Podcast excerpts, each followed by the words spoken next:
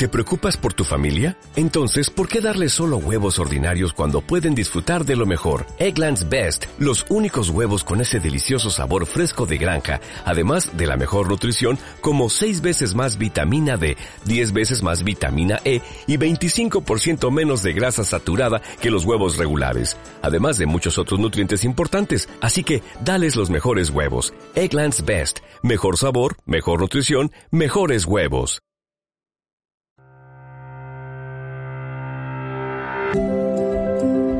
Dame Libros, un podcast de EDB. Bienvenidos a Dame Libros, el podcast de la editorial EDB, donde hoy en nuestra imaginación pondremos de nuevo el aula de una clase como escenario. En este capítulo descubrimos la, iniciativa de EDB de acercar autoras y autores a sus jóvenes lectores, quienes descubren a su vez el maravilloso mundo de la escritura. Para ello, hoy contamos con dos autores que son May R. Yamonte, escritora de literatura juvenil, conferenciante Booktuber y cofundadora de Literalibox. Muchísimas gracias, May, por acompañarnos. Hola, ¿qué tal? Un placer que nos acompañes. También nos acompaña Pedro Ramos, escritor, poeta y guionista. ¿Cómo estás, Pedro? Hola, muy buenas. Un placer también que nos acompañes y en representación del mundo docente tenemos a Ezequiel García que eh, además es periodista, profesor de secundaria y docente en los Salesianos de la Trinidad en Sevilla. ¿Cómo estás, Ezequiel? Bienvenido. ¿Qué tal? Muy buenas a todos. Gracias a todos. Hoy tendremos ocasión en esta, por decirlo de alguna forma, mesa redonda virtual uh, de descubrir un poco más de esta iniciativa maravillosa en la que, uh, May, Pedro, os pido un poco que me recordáis esa primera vez o esa primera vez que supone un poco el, eh, el entrar uh, en un entorno docente a dar una charla y un poco que, que fuisteis a contar. Empezamos contigo, May. Pues mira, yo la primera vez que fui a dar una charla tenía 18 años, o sea, súper jovencita, y me presenté en un instituto. Es decir, que había alumnos, además era segundo bachillerato, que eran mayores que yo. Así que estaba como muy nerviosa. Pero bueno, fui a hablar un poco de mi trayectoria como booktuber, de los vídeos sobre libros en YouTube, a recomendar libros. Fue una experiencia muy guay y fue lo que hizo que siguiera haciéndolo y, y de hecho sigo haciéndolo a día de hoy. ¿Y en tu caso, Pedro? No me acuerdo. Eh, fue hace mucho tiempo y no, no, tenía 18 años, yo no tenía 18 años, tenía unos cuantos más, pero eh, no lo recuerdo. Eh, seguro que pasé mucho miedo, seguro que pasé muchísimo miedo porque ¿qué, qué les iba a contar yo a, a, esos chicos para tenerlos entretenidos y que les pudiera interesar? La verdad es que hablar de mis libros me da mucho cuidado. Claro, exacto. Aparte, encontrarte eh, con una bueno, algunos lectores, obviamente, y, potenciales lectores, ¿no? Que de alguna forma, pues, eh, están ahí eh, ametrallados a cantidad de, de inputs eh, en el entorno digital, que también nada entraremos en ese tema y también os preguntaré, pero en vuestro caso, eh, Ezequiel, y también como representante de, del, del, ámbito docente, ¿no? ¿Qué, qué impacto pueden tener estas charlas en, en el alumnado? Pues a corto plazo suele ser bastante poderosa, porque los chicos parece que, en ellos despiertan, los chicos y las chicas despiertan un sentimiento de, del ser escritor que tienen ahí escondido. Ya sabemos que desde pequeñitos pues solemos eh, tener un cuaderno o un diario en el que vamos contando cosas y eso después, por culpa del sistema educativo, no se suele potenciar. Esa sobrecarga de asignaturas, esa falta de espacios libres en el que el chico sea creativo, todo está muy encorsetado, pero cuando llegan este tipo de, charlas en las que se motiva al alumnado a escribir, sobre todo en las edades más pequeñitas, eh, suele ser como un soplo de aire fresco. ¿Qué ocurre? Que se, va, que se va poco a poco diluyendo como un azucarillo. ¿Por qué? Por lo que te he dicho, por la burocracia, por el sistema educativo que no tiene no favorece espacios creativos, por el día a día, por, por la masificación de las aulas. Eh, es que todo al final influye en que ese efecto que tiene tan inmediato no se, no se mantenga en el tiempo. ¿no? Y es una pena, es una pena, porque yo creo que dentro de cada chico, de cada chica, hay un potencial escritor. Claro, exacto. A aparte también de lo que les eh, supone el poder expresarse de otra forma, que no solo con palabras, sino con, también con la palabra escrita, entiendo.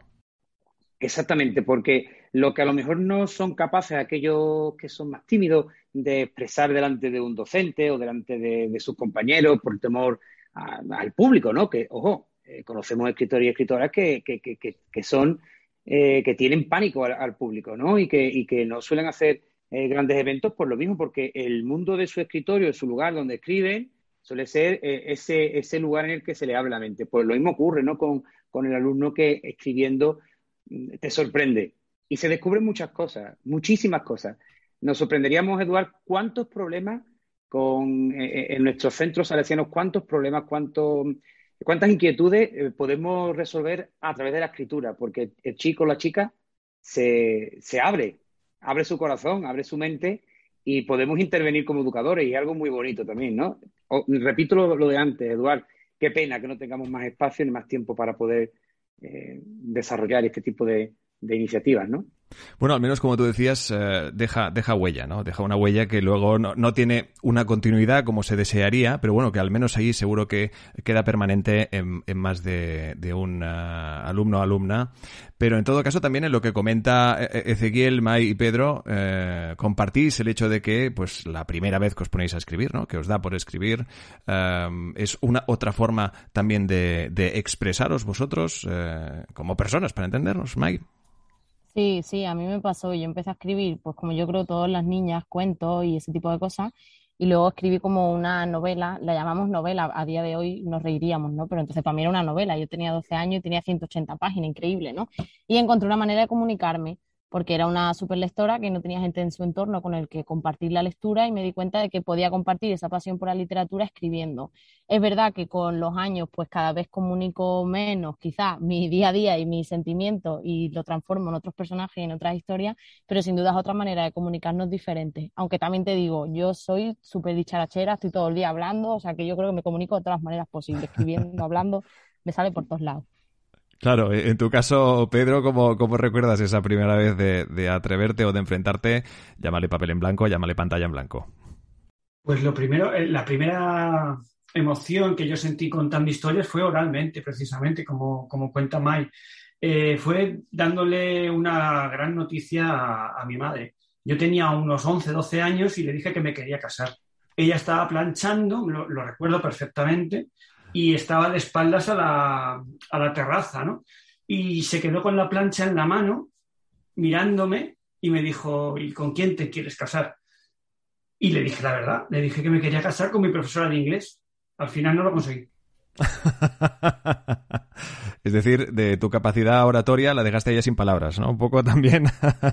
Ahí me di cuenta de la capacidad que tienen las palabras, de cómo lo que yo dijera eh, podía captar la atención, en este caso, de la persona más importante para mí, que era, que era mi madre, y eh, detener incluso pues, lo, que, lo que estuviera haciendo y provocar una reacción que hubiese podido ser mortal.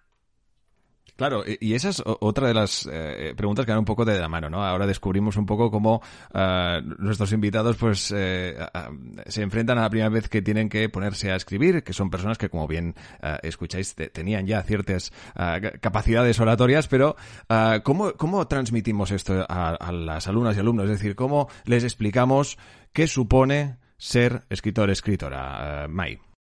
Bueno, yo siempre creo que en mi charla lo acerco todo desde pues la humanidad y la cercanía de cómo soy yo. Siempre les digo que ser escritor es morirse de hambre, porque es la verdad. O sea, si lo hablamos como oficio, te mueres de hambre pero también les digo que es una manera de comunicarnos diferente y siempre les digo que tienen que intentarlo, porque al final yo creo que uno de los errores de la gente que quiere escribir es que se desmotiva porque ve que nunca va a publicar, porque eso no le va a hacer millonario, porque nunca se va a hacer famoso y yo creo que tienen que encontrar una manera de comunicación y siempre digo que es una manera de ocio también y que hay que empezar por algún sitio y que con los años pues puedes ir viviendo de eso o no, pero también puedes tener otro tipo de trabajo y que en tu tiempo libre te guste escribir, porque hay muchos motivos para escribir, solo para publicar o para que sea tu oficio.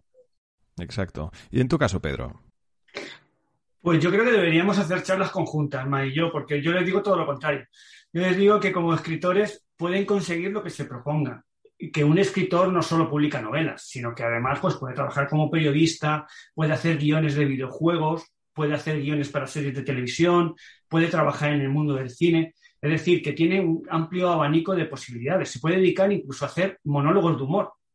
Es decir, que si tú quieres contar historias, no solo tienes que ser booktuber o no solo tienes que meterte en el, en el nuevo sistema, sino que puedes hacer lo que quieras. Que el hombre lleva contando historias desde que se reunía alrededor de las hogueras y que lo va a seguir haciendo. Lo que cambiará será el formato, cambiará el soporte, pero vamos a seguir contando historias. Es decir, los escritores, los contadores de historias, tienen una larga, larga vida. Y hay un mito sobre los chavales, sobre que los chavales no escriben, que los chavales no leen. Los chavales leen muchísimo. O sea que a lo mejor no leen lo que al mercado le gustaría. Los chavales escriben muchísimo. Lo que pasa es que no se lo enseñan a nadie porque les da vergüenza o porque hay que ganarse su confianza para que te enseñen esos escritos. Yo a todas las charlas a las que voy siempre hay alguno o alguna en clase que escribe. Y la profesora enseguida me dice este, aquel, aquel de más allá y él o ella no van a venir a primeras a decirme yo escribo, yo escribo, pero dales un poquito de tiempo y acabas ganándote su confianza y ellos acaban contándote que tienen una novela, como en el caso que nos comentaba Mike, o que tienen la idea de, o que les gustaría, y luego te acaban escribiendo por correo electrónico o por las redes sociales y poniéndose en contacto contigo para contarte de sus proyectos. Y para mí eso es lo que comentaba Ezequiel, ¿no? Muy bonito, porque ves que has puesto una semilla y que eso sigue en el tiempo, a pesar del día a día, que es el principal enemigo, como bien ha dicho él. Hay otro detalle ahí muy interesante que eh, en eso eh, Ezequiel seguro que se enfrenta cada día, es el de la confianza, el de la confianza en uno mismo, es decir, eh, cómo estas alumnos y alumnos con potencial para la escritura o que obviamente pues o sencillamente escriben lo, lo, que sienten o relatan las historias que les pase por la cabeza, necesitan de este plus de confianza un poco para pensar que bueno que pueda pueda tener cierto potencial lo que puedan expresar mediante la escritura. Ezequiel eh, me gustaría también que un poco que desde tu punto de vista nos contaras primero si te has encontrado, obviamente, que entiendo que sí, con alumnos y alumnas con eh, potencial para la escritura y, luego eh, a nivel de confianza que, les, que les falta o qué necesitan para creérselo. Bueno, en mi caso es que tienen la suerte de que se enfrentan a un docente, bueno, no sé si es suerte o desgracia, de un docente que escribe también. Lo que pasa es que yo escribo también artículos periodísticos y reportajes. Yo utilizo el lenguaje periodístico aunque un artículo de opinión, una columna, cuando yo lo mm, expreso en... Eh, tenía una sección hace unos años que era reflexiones en 150 palabras. Imagínate en 150 palabras condensar un tema, ¿no? Eso de las tres Cs, ¿no? Claro, conciso y correcto. Pues siempre les digo que tienen que, me tienen que vender un producto y que y, me tiene que llamar la atención. Entonces yo intento potenciar en todas mis, mis actividades, en todas mis actividades, que lo que escriban sea atractivo. Es decir, que, que intenten eh, expresarse de la mejor forma posible. Eh, eso le genera confianza, porque en lugar de responder, cuando tienen que responder brevemente, ¿no? En cuatro o cinco líneas, en vez de decir una tontería, hay veces que lo dejan en blanco, dice, mm, es que no era capaz de contestarte eh, con criterio. Entonces, eso, eso también es generarle confianza para que la próxima vez pueda mm, ser más conciso, tener más, más capacidad de convicción de que la respuesta es correcta. Pero sí, evidentemente lo más importante en una edad, unos adolescentes, es generarles confianza. Es muy importante. El tema de las inteligencias múltiples. Eh, puede ser muy malo en matemáticas, eso no implica que sea un mal estudiante. Vemos chicos que es muy bueno haciendo microrelatos y te sorprendería como cuando te dejan un correo electrónico, eh, ves todo bien expresado, ahí hay germen. Yo también he sido monologuista, bueno, miembro del departamento de guion de, un humorista, eh, de Manu Sánchez, que lo conoceréis porque eh, es un humorista muy conocido en Andalucía. Estaba con él y me decía, lo que se escriba tiene que llegar y tiene que causar una reacción en el, en el destinatario. Puede remover conciencia, puede causarle abstracción, porque cuando supongo que cuando Mai escribe está dirigida a un, a un sector muy específico, igual que Pedro. ¿Para qué? Pues para despertar conciencia y para generar pensamiento crítico. Yo soy amante de la lectura porque leyendo evidentemente cultivan la escritura, ¿no? Pero hay que generarle confianza, por supuesto, dándole una serie de directrices. Y en eso también el profesorado tenemos que seguir reciclándonos, ojo, porque la escritura no es solamente de la gente de, letras. Es que cuando tú tienes que explicar un, método científico, tienes que expresarlo muy correctamente. ¿Qué ocurre con muchas de las novelas científicas que no terminan de, llegar, ¿no? Sin embargo, Asimov, todos lo reconocemos, ¿no? Como un gran escritor de, ciencia ficción y demás, y, causaba reacción, ¿no? Yo creo que es muy importante todo lo que hemos estado hablando, de despertar, sembrar y generar confianza. Y después, en privado, potenciar. Y de, ahí lo importante también, que pueda parecer una obviedad, pero es que es muy importante. Al final, para dedicarse a esto de escribir, eh, primero hay que leer y leer mucho, ¿no? Y coger esos referentes como, como, en, todas las, como en todas las artes, ¿no? Eh, Mai y Pedro, eh, habéis dado algunos detalles de ciertos consejos que podéis dar a estos potenciales eh, escritores y escritores, pero ¿qué más les decís cuando veis que alguien muestra más interés de lo que podáis decir en vuestras, en vuestras charlas, ¿no? Que os vienen a consultar aparte, oye, mira, pues yo he escrito esto, he escrito aquello, ¿qué más me puedes decir? Empezamos contigo. Bueno, en realidad casi toda la gente que a mí se me acerca escribe narrativa porque es lo que yo escribo también y siempre piden consejos cuando se acercan, ¿no? Cuando ya pueden ser chavales de instituto después de la charla o generalmente es cuando te vas, te buscan en Instagram y te escriben, ¿no? Ay, pues yo si no sé quién, estaba en tu charla y quería contarte que escribo esto y tal, ¿qué consejo me puedes dar? Y yo siempre tiro un poco por consejos de escritura creativa porque es que parece que es lo que la gente más busca, incluso lo que yo busco cuando conozco otros escritores, ¿no? Siempre les digo que hay que saber si eres autor de brújula o de mapa, si trabajas con escaleta sin escaleta, les explico lo que es una escaleta, la importancia de tener un guion, cómo construir las tramas, los personajes. De alguna manera yo creo que son los mejores consejos que podemos acercar las escritoras porque son consejos que yo también buscaba en otros momentos. También suelen preguntar mucho cómo se publica, cómo se llega a una editorial. Entonces, pues son todos esos consejos o quizás experiencias que yo tengo los que les intento transmitir. ¿Y en tu caso, Pedro? Pues sí, básicamente lo que, lo que ha comentado Mai. normalmente, pues eso, una serie de conceptos básicos que ellos lo que más les preocupa. Y una pregunta que aparece ahora mucho en las charlas, no sé si te habrá pasado a ti, es, eh, ¿pero cuánto ganas? Quieren saber cuánto, cuánto vas a ganar, o sea, cuando tengan el libro, cuánto van a ganar. Es la pregunta broncano que yo llamo, ¿no? O sea, se ha puesto muy de moda. Claro, exacto. Y quizá poner eh, en valor la, experiencia de escritor eh, es lógico, ¿no? Que al final no deja de ser un oficio también en el que uno, con toda la ilusión, como todo aquel que quiere trabajar de lo que le gusta, pues quiere ganarse la vida y vivir de ello, ¿no? Pero sí que es verdad que también poner en valor lo que supone un proceso de creación de un relato, ¿no? Que es algo tremendamente complejo y que surge, pues como plantea Mai, como plantea Pedro, de hacer estos ejercicios, de ir practicando, de ir a inspirarse, de hacer estos retiros, ¿verdad, Mai? En el que coger inspiración para, para nuevos eh, relatos. Dedicarle tiempo, es muy importante dedicarle tiempo. Si no le dedicas tiempo no lo consigues. Ponerte un horario, cumplirlo, es la mejor manera de conseguirlo. Claro, esa es otra, ¿no? Es decir, muchas veces es pensar, bueno, va, pues yo me pongo a escribir y sale ya. Y, mucho menos, obviamente, ¿no? Es también hacer, hacer frente muchas veces a ese relato que te piensas que puede ir por un lado, por un otro, y a lo mejor se acaba ah, en el segundo párrafo, ¿no, Pedro? No sé si en este aspecto también existe algún ejercicio en el que decir, bueno, pues a lo mejor coge, levántate y vete a dar una vuelta, o bien piensa en, en otros detalles que para poder seguir desarrollando esta historia que quieras contar.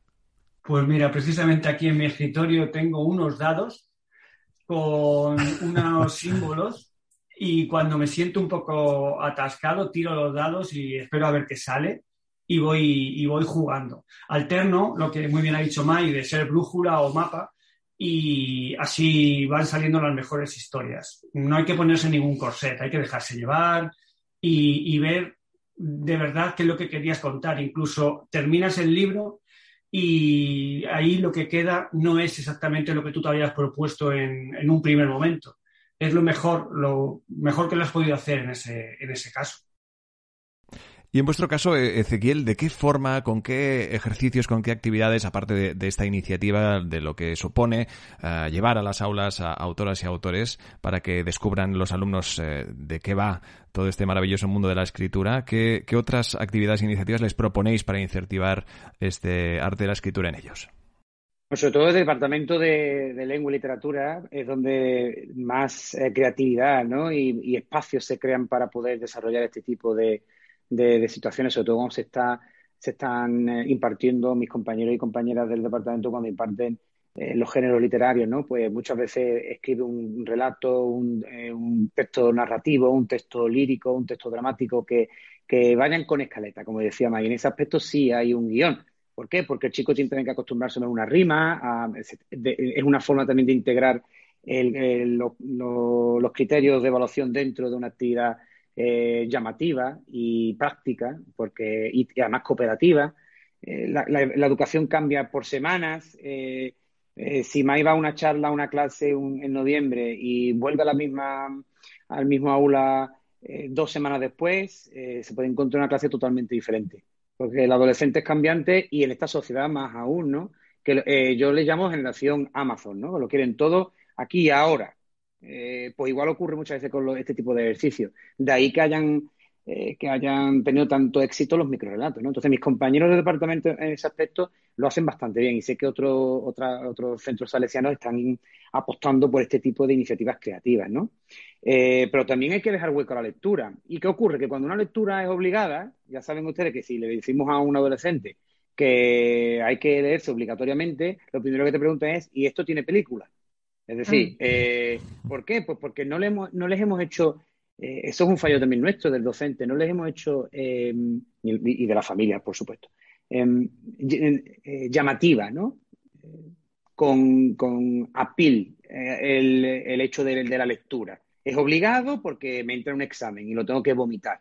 No, planteémoslo de otra forma mediante relatos cortos, mediante sagas, eh, favoreciendo la comprensión lectora, la entonación, el saberse expresar, la oratoria. Ahora que están integrando en los primeros cursos de secundaria una nueva asignatura que es oratoria y debate, es muy interesante que se cultive mediante la lectura también. Leemos para poder después hablar con criterio, ¿no? Y, por supuesto, al hablar con criterio y crear un discurso, estamos escribiendo. Fijaos qué bonito, ¿no? Todo integrado. Eh, hay muchos momentos, eh, Eduardo, muchísimos momentos en los que estamos creando esos espacios, ¿no? Y evidentemente, bueno, de, de, Casa Salesiana a, a, la que estamos hablando de literatura juvenil, pues ha salido un, gran escritor como es Blue Jeans, ¿no? Es antiguo alumno de, hablaban de que era el Federico Mocha, ¿no? De, de España, ¿no? Blue Jeans. O Francisco de Paula es antiguo alumno de un colegio salesiano de, de Carmona, en Sevilla. Eh, y en las clases de don Antonio, que, era, que también fue profesor mío, se generaban esos momentos. Entonces, lo que está haciendo compañeros como Mike, como Pedro, eso se tiene que eh, hacer más a menudo y tener un seguimiento, porque a la larga es que tiene resultados, aunque sea uno, pero uno, vaya uno, ¿no? Por ejemplo, ¿no? Eh, pero quién sabe, ¿no? Tenemos que, darle una vueltecita a la forma de educar y a la forma de fomentar el hábito escritor, ¿no? entre nuestros chicos y chicas. Precisamente ahí de la pregunta ¿no? que te hacía, y es decir, el, el hecho de proponer, plantear, establecer espacios donde eh, esta sociedad que al que vamos y eh, a un ritmo casi a veces alarmante, ¿no? En el que lo queremos todo ya, lo queremos todo para ayer, eh, tener ese espacio de calma y tranquilidad para poder precisamente llevar a cabo, pues cierto tipo de, de, actividades, de oficios, de artes que, pues necesitan de tranquilidad, de calma y de tiempo para la inspiración y para la creación, ¿no? el problema, Eduard, y, disculpa el, problema y creo que están de acuerdo mi, tanto Mike como Pedro, es que el sistema educativo no está favoreciendo esto. Desde pequeñito no se favorece esto. Y es una pena. Es una pena porque mm, es clave. La creatividad es clave. Y, el escribir es eh, creatividad mm, por, los poros, ¿no? No se está creando. Cambiamos de ley educativa cada 3, 4, 5 años y ninguna sigue sin favorecer bajadas de ratio, espacios abiertos, creativos, lugares en el que los chicos puedan y las chicas puedan expresarse en libertad eh, o en eh, con una tranquilidad que les permita hacer un micro relato, un texto narrativo, un texto dramático. Y eso es muy importante. Tenemos que ponerlo en solfa aquí también y pedirle a nuestros gobernantes a que, favorezcan esos espacios. Los índices PISA positivos de países top eh, favorecen eso. Espacios de creatividad. Volver al lápiz y al papel bueno, que, sí, sí, exacto. Es un debate interesante el que propones y a su vez también tener en cuenta y poner en valor los eh, profesores, los profesionales docentes que, como tú aquí como ejemplo y representándolos a todos ellos y en todo nuestro país, que de alguna forma también ayudan a, y, creo que incentivan este, esta necesidad de cambio y también lo hacen eh, pues con, con estas eh, pequeñas acciones que llegan mucho más lejos de lo que imaginamos, ¿no? Pedro, May, ahora que precisamente comenta esto Ezequiel, entiendo que, que compartís, no sé cómo recordáis vuestra e-, etapa escolar y cómo se incentivaba precisamente esta creatividad. Empezamos contigo, Pedro. Pues yo no recuerdo eh, que recuerdo muy bien a los profesores que se involucraban. Recuerdo um, con muchísimo cariño a los profesores que de verdad me empujaron a, investigar, a aprender, a, a, fomentaban la curiosidad más que, más que otra cosa, ¿no? Que es lo que creo que debemos intentar más que apilar conocimientos, mm, descubrir ¿no? Eh, esa curiosidad que tienen muchísimos alumnos, porque son muchísimos alumnos los que tienen esa curiosidad, mm, fomentarla, alimentarla de, de alguna manera y encauzarla.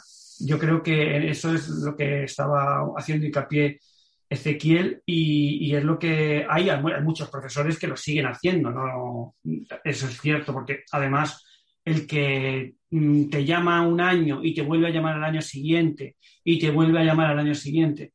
Y tú ves, eh, eh, vas viendo cómo ha ido trabajando con sus alumnos o en el departamento de literatura de determinado instituto, hay un trabajo con rigor, eso acaba dando frutos, eso acaba dando frutos y vamos, es que es obvio, salen, no hace falta que salga un escritor como Blue Jeans para que salgan personas que leen y escriben, porque lo van a tener que hacer durante el resto de su vida. O sea, da igual que se dediquen a, ser escritores y sean multimillonarios como Mai y yo, da igual.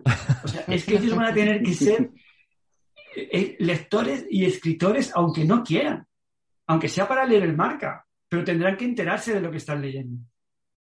¿Y en tu caso, Mai? Sí, yo además recuerdo que fue gracias a un profesor de lengua que yo seguí escribiendo cuando estaba en el instituto. Y recuerdo otros profesores que hacían la labor contraria, que me preguntaban por qué leía tanto, por qué escribía tanto. Quiero decir que tenemos los dos lados.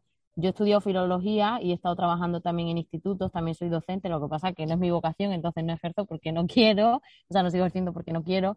Y os digo que he estudiado y he estado con gente que son profesores de lengua que ni siquiera les gusta leer y he estudiado con gente que estudia filología que odia leer. O sea, ese, ese tipo de personas, ¿qué tipo de docentes van a ser en el futuro? Entonces creo, por un lado, que necesitamos docentes verdaderamente activos. Si tú das clases de lengua, tiene que apasionarte las letras, la literatura para poder fomentárselo a las jóvenes. Y por supuesto, estoy muy de acuerdo con Ezequiel en que necesitamos leyes educativas que fomenten la creatividad, que fomenten el tiempo para escribir, para leer, para encontrarse una misma, que es algo que no tenemos.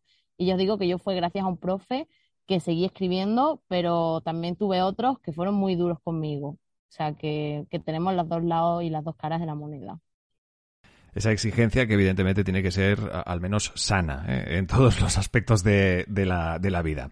Eh, estamos llegando ya a la, parte final de esta charla. Como bien veis, es, es, un tema que da para muchas ramas de muchos subtemas, como el que ha propuesto eh, Ezequiel, que seguro que tendremos ocasión en un segundo o tercer capítulo de, de tratarlo aquí en, Dame Libros. Pero también me gustaría que de alguna forma también me explicáis por qué es importante, un poco que, que editoriales, en este caso como la que nos ocupa, que se debe, pues lleven a cabo este tipo de, de iniciativas. Ezequiel. Pues es clave, es clave. Es decir, EDB tiene que seguir apostando por la literatura juvenil, eh, infantil, desde muy pequeñito, favoreciendo que, como decía Pedro, que, ese, que esa persona, ese chico, esa chica, el día de mañana, como va a tener que leer, va a tener que escribir obligatoriamente, eh, siembren, se siembre. Evidentemente tiene que estar en continuo reciclaje, es decir, los gustos van cambiando casi por meses y las novelas por eso hay eh, tanta explosión de novelas, ¿no? Eh, ahí yo creo que debe estar haciendo una apuesta interesante por autores noveles y yo creo que es importante que siga en ello, em, adaptándose a la realidad de nuestro mundo, al mundo que va a salir de la pandemia. Eh, es decir, tras la pandemia. temas, por eso decíais antes, es que nos preguntan mucho en las charlas por el tema del dinero. Claro, venimos de una crisis. Venimos de una, no, de, de tres crisis seguidas desde el año 2008 tres crisis seguidas en, apenas 15 años. Y nos ha cogido de lleno a los que, a los que estamos trabajando ahora, ¿no? Es decir, tres crisis. Estos chicos, eh, los que tienen ahora 10, 15 años, eh, el alumnado de, 10, 15 años está en una situación de depresión, mm, de no saber qué va a pasar con su futuro y necesitan rayos de luz, claro que, que habla por que preguntan y esto cuánto, porque quieren vivir bien y quieren vivir a gusto, pero también hay que seguir fomentando eh, esos espacios, esos libros que les permitan porque, ojo, un buen libro te permite montar una gran empresa el día de mañana, ¿eh? Repito, un buen libro te permite el día de mañana, no uno, decenas y cientos. Te permite crear una gran empresa o ser una persona de relevancia y, con notoriedad. Aunque sea en un ámbito pequeñito, eh, cada persona la notoriedad y, la relevancia la tiene en su campo, ¿no? Hay que seguir apostando, Eduardo. La editorial EDB tiene que seguir eh, en esa línea y tiene que seguir reciclándose y ofreciendo temáticas acorde a los tiempos que estamos viviendo. Y en ese aspecto, apostar mm, por autores noveles es clave, muy clave. Absolutamente de acuerdo con lo que comentas y ahora que estamos en el mes de septiembre, en el que pues tenemos ocasión también de celebrar la publicación en breve de dos títulos de nuestros invitados de hoy, Mai, en tu caso Mar Profundo y en el caso de Pedro eh, Héroes. ¿Qué nos podéis contar de vuestras nuevas novelas? Sí, bueno, la novela que saco yo ahora en septiembre con EDB se llama Mar Profundo yo, como he dicho, soy autora de literatura juvenil desde hace muchos años, pero es la primera vez que saco un libro de prescripción, entonces estoy muy contenta y muy emocionada. Y es un libro que trata sobre el autismo, la diversidad, la familia y el respeto desde las aulas. Dos chicas adolescentes, dos gemelas, una es autista, la otra no. La que no es autista nos cuenta la historia y nos cuenta cómo llegan a un instituto nuevo y lo difícil que es acercar a su hermana, que es autista, a los chavales, ¿no? Y cómo muchas veces los chavales no están formados en la diversidad y no tienen conocimiento. Entonces creo que es un libro que fomenta muchos valores, que al final es lo que yo siempre hago a través de mi literatura. Yo creo que la literatura siempre es política y tiene que fomentar valores. Y en el caso de Mal Profundo hablamos del autismo y la diversidad. ¿Y en tu caso, Pedro? Qué bonito, me lo quiero comprar. Pues, eh, mi novela se titula Héroes y eh, trata sobre un chaval que confunde la realidad con los videojuegos se mete hasta el fondo en, un videojuego y acaba confundiendo lo que es real con lo que es la parte de realidad virtual que tiene el, videojuego. Y su padre le ayuda a salir de ahí. Imagínate a un padre jugando a los videojuegos, pero bueno, eso da para muchos juegos, da para muchas novelas. Estos son temas actuales, Eduardo, a esto no, nos referíamos. Y, perdóname antes de despedirnos, tanto un tema de MAI tan importante ¿no? como educar la diversidad, ¿no? que es que las aulas no son las de, las de hace 10, 15, 20 años. Y, lo, y, el, y la futura novela de Pedro, pues el tema de los videojuegos, que tantos dolores de cabeza nos están nos está dando en las aulas por las nuevas, eh, las nuevas adicciones y demás, y que el COVID ha hecho tantísimo daño. Es muy importante seguir con este tipo de, de temática. Enhorabuena a los dos, porque es clave seguir en esa línea. Y, bueno, yo, es más, diría enhorabuena a los tres también por el enorme trabajo que hacéis los tres, por todo lo que implica vuestro trabajo, el impacto que genera, y es algo que hoy en este capítulo especial hemos querido poner en valor. El arte de escribir, cómo se transmite a las eh, jóvenes eh, promesas de la escritura a través de las aulas en esta iniciativa maravillosa de EDB. Y lo hemos tenido ocasión de comentarlo con May Reyamonte, escritora de literatura juvenil, conferenciante Booktuber y cofundadora de Literal Box. Muchísimas gracias, May, por acompañarnos. Muchas gracias a vosotros. Pedro Ramos, escritor, poeta y guionista, gracias por acompañarnos y por tu buen sentido del humor. Muchísimas gracias a vosotros. Y Ezequiel García, periodista, profesor de secundaria y docente en los Salesianos de la Trinidad en Sevilla, también muchísimas gracias por acompañarnos. A los tres, muchas gracias a vosotros. Descubre todas nuestras publicaciones literarias y educativas en edb.com y síguenos en redes sociales.